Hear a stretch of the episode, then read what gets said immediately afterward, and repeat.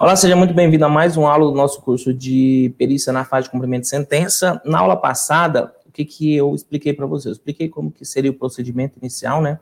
Como seria aquela fase inicial do processo, onde o seu barriga, né, estava ajuizando uma ação de cobrança contra o seu madruga. Isso aqui tudo é só para você entender o funcionamento do processo de ponta a ponta, para você entender por que, que você está sendo nomeado na fase de cumprimento de sentença que, que é essa fase de cumprimento de sentença, o que, que você deve fazer e o que você não deve fazer nessa fase de cumprimento de sentença, né? Então, na aula anterior, nós falamos sobre o ajuizamento da ação, ver se ela cumpriu os requisitos do 319 a 321, do 330 até o 332, ver se ela cumpria esse negócio. Eu falei para você que normalmente as revisionais bancárias estão ficando travancadas lá no 332. E aí, agora eu quero falar para você sobre a formação do processo mesmo em si, né? Então, Uh, vamos, aqui são duas opções, ou o primeiro juiz ele não faz o, o, o julgamento antecipado do caso, ou o, a, a, petição inicial está correta, tá? Então, se a petição inicial, se ela preencher os requisitos definidos na legislação, o juiz vai mandar citar o réu. É, após essa citação, é formado o que a gente chama de relação triangular do processo, que eu tenho o autor, eu tenho o juiz e eu tenho o réu. E aí eu tenho formada a relação triangular do processo. Com a citação, acontecem duas possibilidades aí que são imediatas. Primeiro, é haver uma audiência de conciliação e julgamento, ou segundo, a resposta do réu. É, não precisará ter audiência de conciliação e julgamento se o autor falar na petição inicial que não quer ter a audiência de, de, de conciliação e mediação.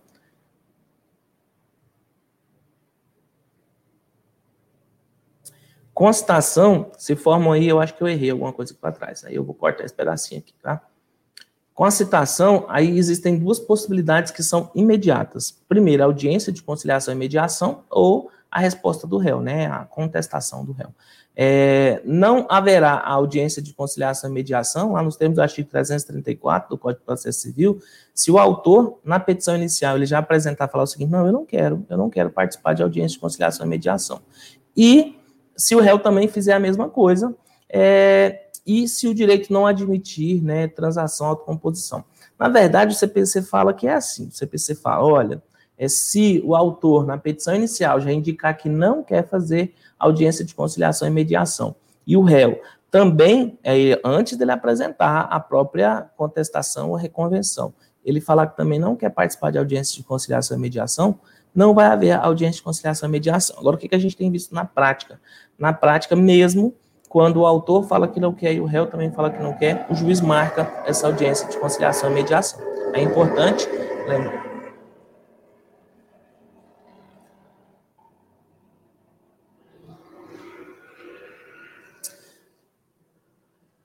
Então, o Código de Processo Civil, ele fala que se o autor não quiser a audiência de conciliação e o réu também não quiser a audiência de conciliação, não vai acontecer essa audiência de conciliação. Agora, o que a gente tem visto na prática não é exatamente isso, não. Às vezes, mesmo que o autor já manifestou seu desinteresse na audiência de conciliação, o réu também manifestou seu desinteresse na audiência de conciliação, o juiz marca a audiência de conciliação. Edilson, então, se eu falei que não quero, o juiz marcou porque quis, eu posso simplesmente não aparecer lá. Não, não, você vai ter que ir do mesmo jeito, porque porque não participar vai te gerar uma multinha aí, né? Ato atentatória à dignidade da justiça. Então, fica atento, esses são detalhezinhos, né? que é importante você ficar atento a. Se houver um acordo, é, na audiência de conciliação e mediação, pode acontecer um acordo ali. A audiência de conciliação e mediação não é feita pelo juiz, é feita por um mediador, por um conciliador que presta serviço para o tribunal. É, se isso acontecer, se houver ali na. Ah, vamos fazer, vamos acertar, foi feita a conciliação ali, o que, que vai acontecer? esse acordo ele vai ter que ser homologado pelo juízo e, caso esse acordo seja cumprido, vai haver o trânsito em julgado, que é o que a gente chama de julgamento conforme o estado do processo. Então, vai ter o trânsito em julgado se houver, sim, o acordo entre as partes. Nesse caso, né, o seu Madruga finalmente, ele pagou o aluguel, e se ele resolveu pagar o aluguel, aí, gente, é importante você saber que não é apenas a promessa, tem que haver o cumprimento da, da, da conciliação, do acordo que foi feito ali. Então, havendo o acordo e, e ele sendo cumprido, esse acordo vai ser homologado, o juiz vai fazer, é uma das hipóteses de julgamento conforme o estado do processo, consequentemente, aquele processo já acabou. Houve trânsito em julgado para aquele processo. Caso a audiência de conciliação não tem acordo, né? Caso não tenha audiência de conciliação ou que não tenha acordo, é que eu ouvi dizer que o seu Madruga está desempregado faz um tempo aí, ele não está tendo dinheiro para fazer acordo, coisa nenhuma. Então, se não tiver esse acordo, é o momento da resposta do réu. E a resposta do réu pode ser uma contestação ou uma reconvenção. Às vezes, você, como perito, vai pegar um processo e você vai estar tá lá esperando, nossa, depois da petição inicial, vai ter a citação do réu e aí vai ter a contestação. E aí aparece uma reconvenção. O que, que é essa tal da reconvenção?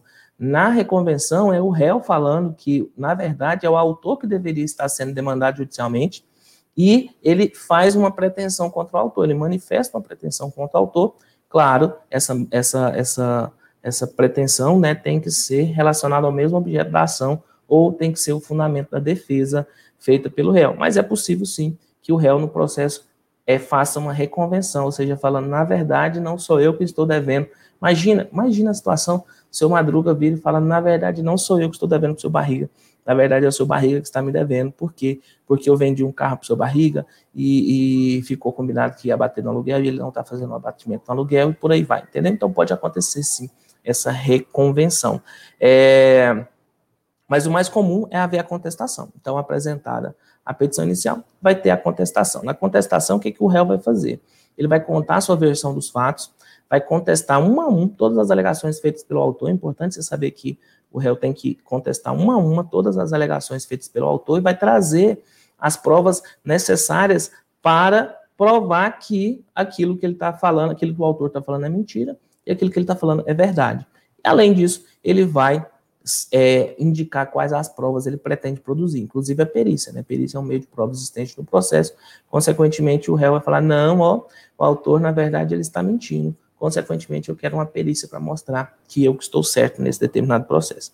É importante eu contar uma coisa para você aqui que aqui é o momento que o réu deve trazer todas as provas e alegações que pretende fazer, sob pena de preclusão. O que é preclusão?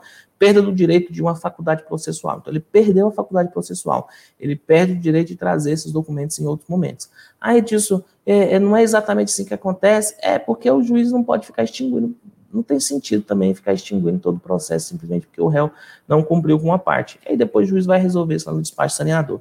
Mas é importante que você saiba que é na contestação que o réu deveria trazer todos os documentos, fazer todas as alegações que ele acredita ser verdadeiras e trazer todos os documentos que vão embasar aquelas alegações que ele está fazendo.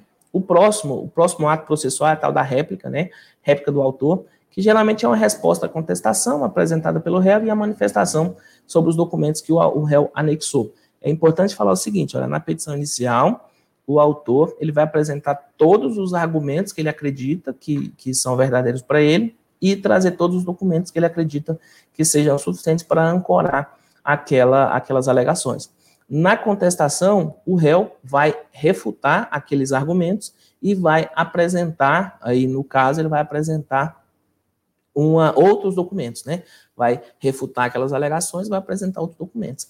Aqui é que está o bicho da goiaba. Por quê? Porque ele apresentou outros documentos. Se o autor não pudesse fazer a réplica, e se o autor não pudesse apresentar outros documentos agora, no, nesse momento, e se não pudesse manifestar sobre esses documentos, consequentemente isso prejudicaria a ampla defesa. Então, existe sim a possibilidade de réplica, e a réplica é a resposta do autor quanto aos documentos, é a manifestação que o autor tem quanto aos documentos que foram juntados pelo réu naquele determinado processo. Então, é o momento que o autor vai impugnar os documentos apresentados pelo réu no processo. É importante eu falar isso aqui de novo, né, que a, a, manifestação acerca dos documentos acostados do processo deve ser feita pelo réu na contestação. Então, na contestação, o réu ele contesta todos, ele, ele, ele faz a impugnação, né, ele rechaça todos os documentos que foram apresentados pelo autor na inicial, e na réplica o autor tem o direito de impugnar, de fazer sua manifestação contra os documentos trazidos pelo réu na contestação. Então, feito isso, né, o, o autor apresentou a petição inicial o réu apresentou a contestação ou a reconvenção e o autor apresentou a réplica, que é um direito do autor apresentar essa réplica, tá? É, agora é o momento do juiz fazer o que a gente chama de saneamento do processo.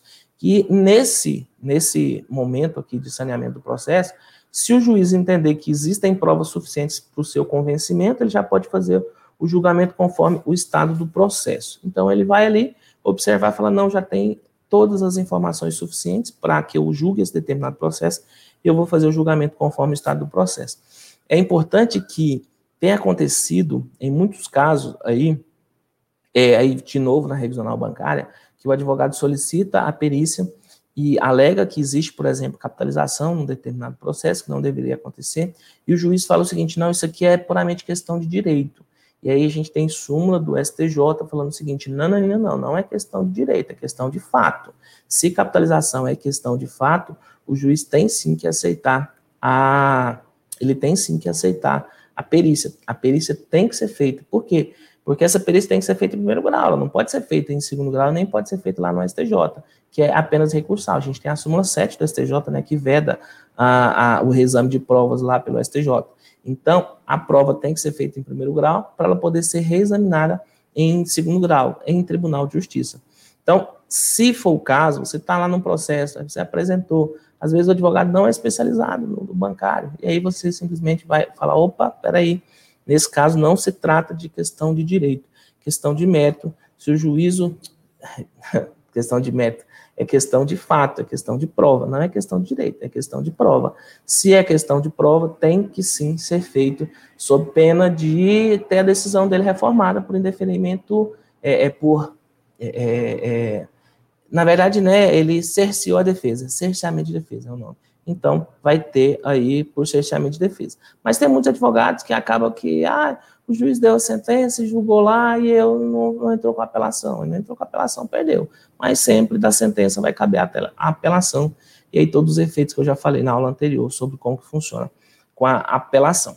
Então, se o juiz entender que dentro daquele processo já existem todos os elementos suficientes para que ele é, julgue, ele pode sim julgar ou fazer o julgamento do processo conforme o estado que se está, exceto naqueles processos em que seja necessária a prova técnica. É importante você saber que a atuação do perito judicial aqui na fase de cumprimento de sentença é para esclarecer o juízo, né, do, do fazer o cálculo ali para o juízo da atualização monetária, mas o perito judicial já atuou lá na fase de conhecimento do processo, que é a que eu vou falar daqui a pouco. Então, na hora que o juízo ele fala o seguinte, não, eu acho que já posso julgar o processo aqui, ele está tirando uma importante área de atuação do perito judicial na fase de cumprimento de sentença. Além de em muitos casos, ser configurado, sim, cerceamento de defesa.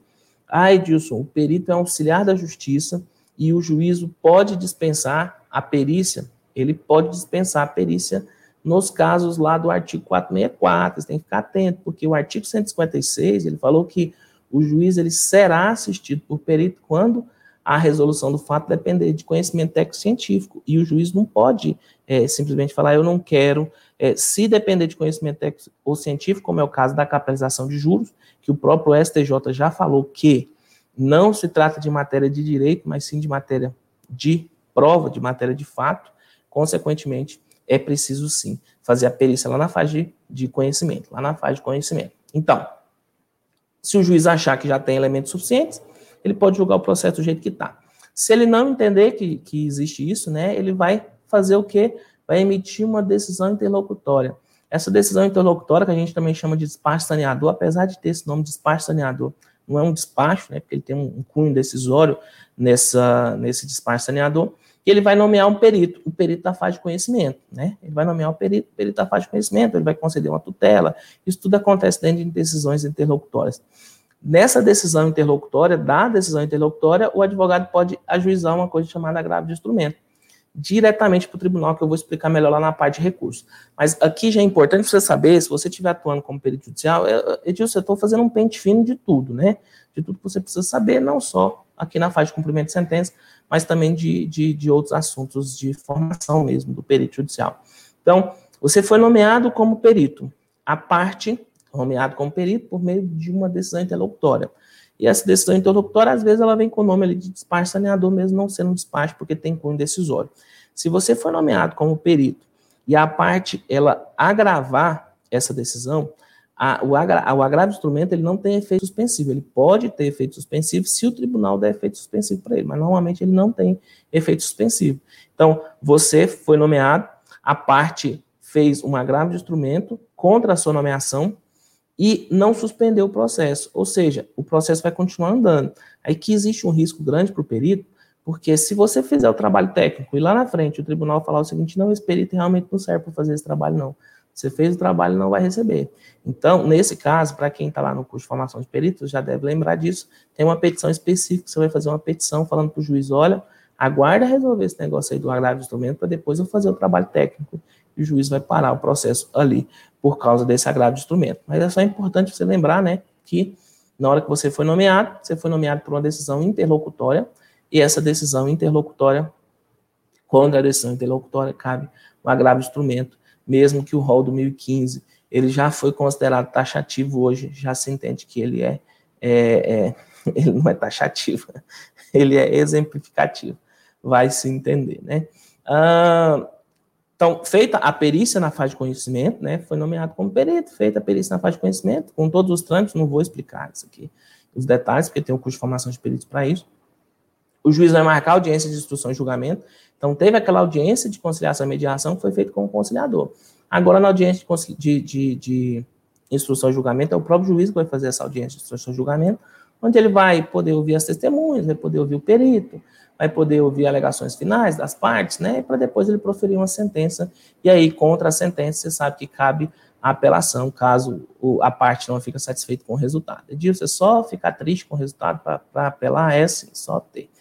Aí, é, quando o juiz dá essa sentença, tá vendo que eu estou pulando um monte de parte aqui, né? Por quê? Porque nós estamos na fase de cumprimento de sentença, é importante você entender. Só, eu estou contando toda a história do processo para você saber qual fase que nós estamos no cumprimento de sentença. Então, o juiz deu a sentença, essa sentença ela tem que ser líquida. E é, nessa sentença líquida, o juiz vai decidir sobre qual que é o valor, né? Qual que é o valor que está sendo discutido ali, o que, que efetivamente aconteceu.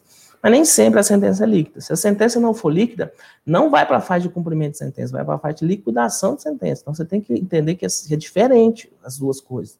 A, a, a, fase de liquidação de sentença, ela acontece o seguinte: ah, o juiz deu uma decisão e ele não colocou os valores ali na decisão. Ou é, não ficou, não é, é não é simples para fazer aquele cálculo ali que ele mandou do jeito que ele mandou fazer. Consequentemente, vai ter uma outra fase no meio do caminho chamada liquidação de sentença. Essa fase de liquidação de sentença, ela vai transformar em valores monetários aquilo que o juiz decidiu, colocou em palavras na sentença. Então, nesse curso, nós não estamos falando de liquidação de sentença, nós estamos falando de cumprimento de sentença, tá? Então, não é liquidação de sentença. Em tese, todas as sentenças elas deveriam vir líquidas, mas nem sempre é isso que acontece. E se não for isso que aconteceu no caso, vai ter aí uma fase do meio do caminho chamada liquidação de sentença. Então, se você foi nomeado para um processo que esteja na fase de liquidação de sentença, saiba que o seu papel é transformar em valores monetários aquilo que o juiz decidiu. Se você foi nomeado na fase de cumprimento de sentença, você simplesmente vai pegar o valor que o juiz já decidiu lá na sentença, vai fazer a atualização monetária, aplicando juros de mora, se for o caso, né? É, sempre é o caso, tá? Por causa do artigo 50, por causa da súmula 54 do STF.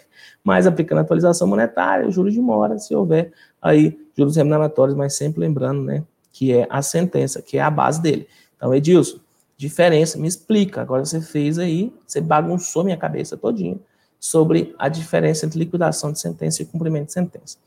Então, o juiz deu a sentença, da sentença as partes podem fazer apelação dessa sentença aí, né?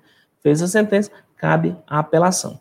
Se a parte fez a apelação, o juiz deu uma sentença, a parte apelou, vai para o tribunal, o tribunal vai decidir, voltou esse decidido do tribunal, ou do ST, pode subir para o STJ ou para o STF, dependendo da matéria, voltou esse determinado assunto, transitou em julgado, vai fazer o cumprimento de sentença. Não transitou em julgado, vai fazer a liquidação de sentença. Você conseguiu entender a diferença? O juiz deu uma sentença que não é líquida, essa sentença vai ter que ser liquidada para que depois se parta para a fase de cumprimento de sentença, porque aí vai haver o trânsito em julgado. Então, cumprimento de sentença é porque já houve o trânsito em julgado da situação, já está resolvida aquela situação. Agora é só atualizar monetariamente.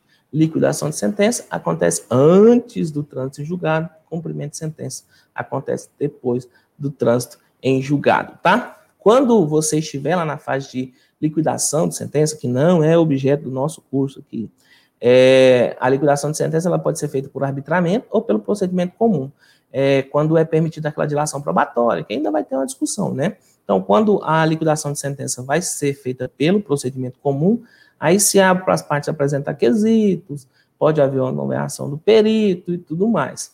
Já no cumprimento de sentença, não tem sentido isso acontecer porque já foi tudo decidido, já houve inclusive o trânsito em julgado da sentença, tá? Importante para a gente finalizar essa nossa conversa aqui de hoje, né, dessa, dessa primeira parte do curso de perícia em cumprimento de sentença, tá vendo que eu estou explicando o processo para você, para você saber, olha, que fase que eu estou. Eu sou perito na fase de conhecimento, se eu for perito na fase de conhecimento, não tem uma sentença no processo.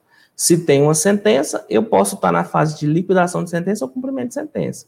Se eu estiver na fase de, se houver o trânsito julgado, eu estou na fase de cumprimento de sentença. Se não houve trânsito julgado, eu estou na fase de liquidação de sentença, tá?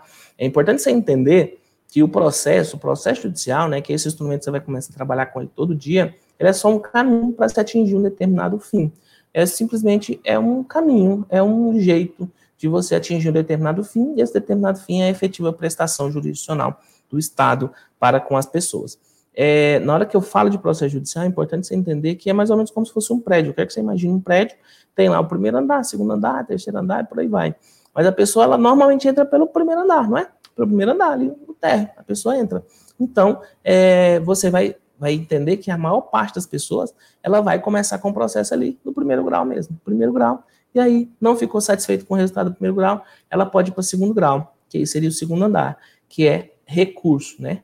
O recurso pode ser para o Tribunal de Justiça, e depois, se ela não ficar satisfeita com a decisão do, do Tribunal de Justiça, ela pode fazer outro recurso? Não, agora não tem a ver com satisfação, não. Então, em primeiro grau, o juiz deu uma sentença, você não ficou satisfeito, só porque você não ficou satisfeito, você tem direito de entrar com apelação. Só porque você não ficou satisfeito. Fiquei triste, entra com apelação, não tem problema nenhum. Agora, quando você já entrou com essa apelação e não teve essa apelação provida, né? Teve conhecida, mas não teve provimento da apelação, você vai poder ajuizar, é, é, ajuizar um recurso para o STJ se aquela matéria contrariar a decisão que foi feita pelo, pelo Tribunal de Justiça, contrariar é, lei federal, e ao STF se contrariar a Constituição. Se você estiver entrando com recurso ao STF, a gente chama esse recurso de recurso extraordinário, e é, se você estiver entrando contra é, uma decisão que vá contra uma lei federal, você vai entrar com recurso especial. É o tal do RESP que eu repito para você várias vezes na comunidade de perícia bancária. Por quê? Porque perícia bancária é bancário, né? O direito bancário ele é infraconstitucional. Em sendo infraconstitucional, a responsabilidade é do STJ. Mas para levar o processo para o STJ, para entrar com o RESP, não é apenas, ah, eu não gostei do resultado. Não, não. Você já teve o duplo grau de jurisdição. Já passou na mão do juiz, já passou na mão do desembargador. Agora, para ir para a mão do ministro, precisa sim contrariar a lei federal. E aí, consequentemente, o advogado vai entrar com um RESP aí. Importante você entender, né? Eu já falei isso, mas eu vou falar rapidinho aqui. Para que haja a formação do processo, eu preciso de uma petição. Essa petição vai ser distribuída, vai ter que ter uma citação válida. E aí, em havendo a citação válida, vai formar a, a, o triângulo né, do processo, autor, juiz e réu. E, consequentemente, o processo vai estar formado. Enquanto recursos, ah, basicamente existem os recursos que existem, né, para que o advogado maneje é o agravo de instrumento. O agravo de instrumento está lá no 1015, né, do CPC, e ele e tem lá um rol, era um rol taxativo, mas agora já se decidiu que é exemplificativo, que pode haver mitigação daquele entendimento ali. É complicado. Mas aqueles itens que estão lá no 1015 do CPC são os itens que são permitidos com que se faça um recurso de agravo de instrumento. Agravo de instrumento não tem efeito suspensivo. Diz que esse efeito suspensivo.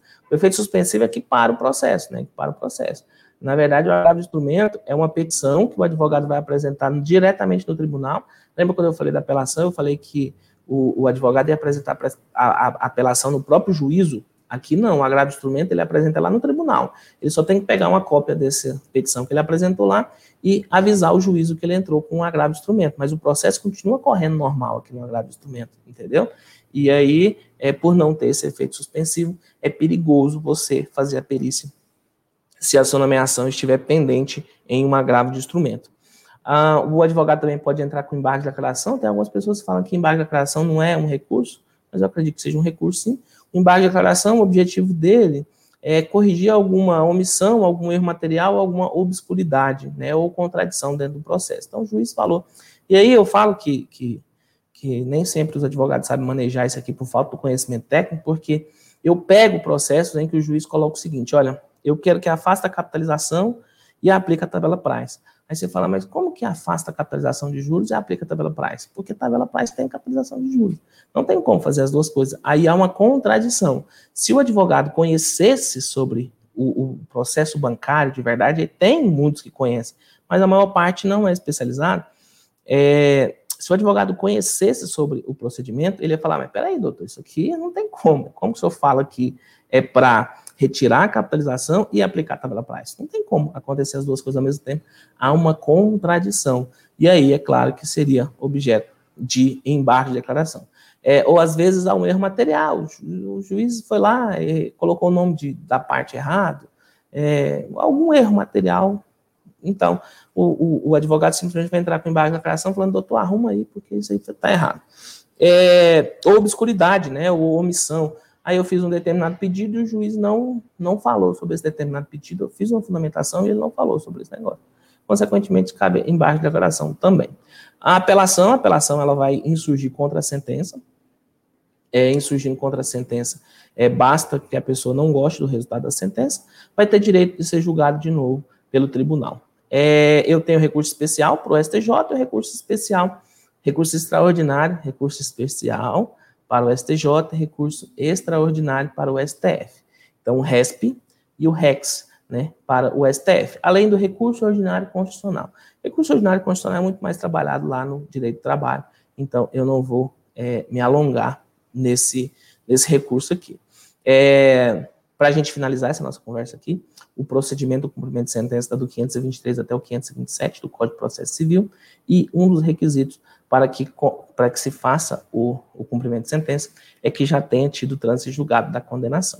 Basicamente, é, o assistente técnico, você pode ser nomeado como perito? Pode, mas como a gente vai trabalhar nesse caso aqui na ótica do assistente técnico, o perito ele só vai ser nomeado se os assistentes técnicos não conseguirem achar uma solução para o caso. Então, trânsito em julgado da sentença, já está líquida, já está resolvido. Trânsito em julgado da sentença, em havendo esse trânsito julgado, a parte vai solicitar a um, um especialista né, no assunto para que faça os cálculos para verificar, olha, efetivamente, quanto que eu tenho para receber agora desse determinado valor.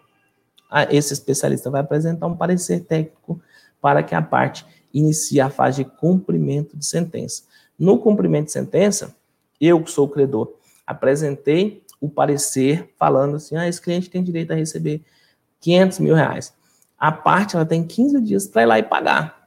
Ela foi lá, se ela foi lá e pagou, resolveu a situação. Acabou a brincadeira ali. Se não, ah, se ela não foi pagar, a parte credora pode fazer o protesto né, daquele título e iniciar o procedimento de cumprimento de sentença, tá bom? Então, era, era esse, eu acho que aqui a gente fecha toda a revisão do processo, você já entendeu, eu, eu usei o caso do seu Barriga, né, e do seu Madruga, para facilitar o caso. Ah, Edilson chegou lá na frente, olha só que, que interessante.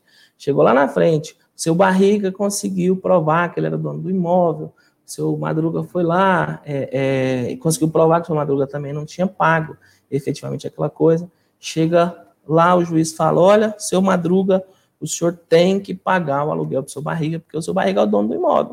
O senhor está morando no imóvel que é do seu Barriga, o senhor tem que pagar o aluguel. O seu Madruga fala o seguinte: eu quero pagar, mas eu não tenho dinheiro. Você entendeu que o seu barriga entrou lá em primeiro grau, ele foi lá, exerceu o direito de petição, o Estado, representado pelo juízo, vai exercer a jurisdição, que é mandar o seu Madruga pagar, e o seu Madruga fala o seguinte: olha, tá, eu vou pagar. Quando? Aí é outra história. E aí, consequentemente, o seu barriga precisa entrar, ele tem a sentença, falando: olha, seu, barro, seu Madruga precisou pagar o seu barriga. Ele tem a sentença ali, falando: para pagar, mas isso não quer dizer que automaticamente ele vai receber. Ele vai precisar atualizar monetariamente esse negócio. Ah, o seu Madruga tem dois anos que não paga o seu barriga. Vai ter que fazer atualização, colocar juros de mora. A sentença falou o seguinte: não, seu barriga, o senhor tem direito sim de receber do seu Madruga. Mas quanto que eu tenho que receber? Aí o seu barriga vai procurar um assistente técnico, administrador, contador, economista, para fazer esse cálculo para ele. Esse, esse assistente técnico vai apresentar um parecer de cumprimento de sentença, ele vai pegar a sentença, vai transformar aquela sentença ali, atualizar né, até a data do ajuizamento da, do pedido né, da fase de cumprimento de sentença. O seu Madruga tem 15 dias para pagar. Se ele não pagar, seu Barriga vai fazer o protesto dele. Lembrando que a decisão tem que ter transitado em julgado, né? O, o, o seu Barriga vai, o seu Madruga vai ter 15 dias para pagar, senão o seu Barriga vai executar o seu Madruga, vai fazer o protesto do seu Madruga e, consequentemente, começa a fase de cumprimento de sentença, tá bom? Cumprimento de sentença 523 a 527, a gente faz a leitura desses artigos na nossa próxima conversa. Valeu, a gente se encontra daqui a pouco. Daqui a pouco a gente volta para mais uma aula sobre esse assunto.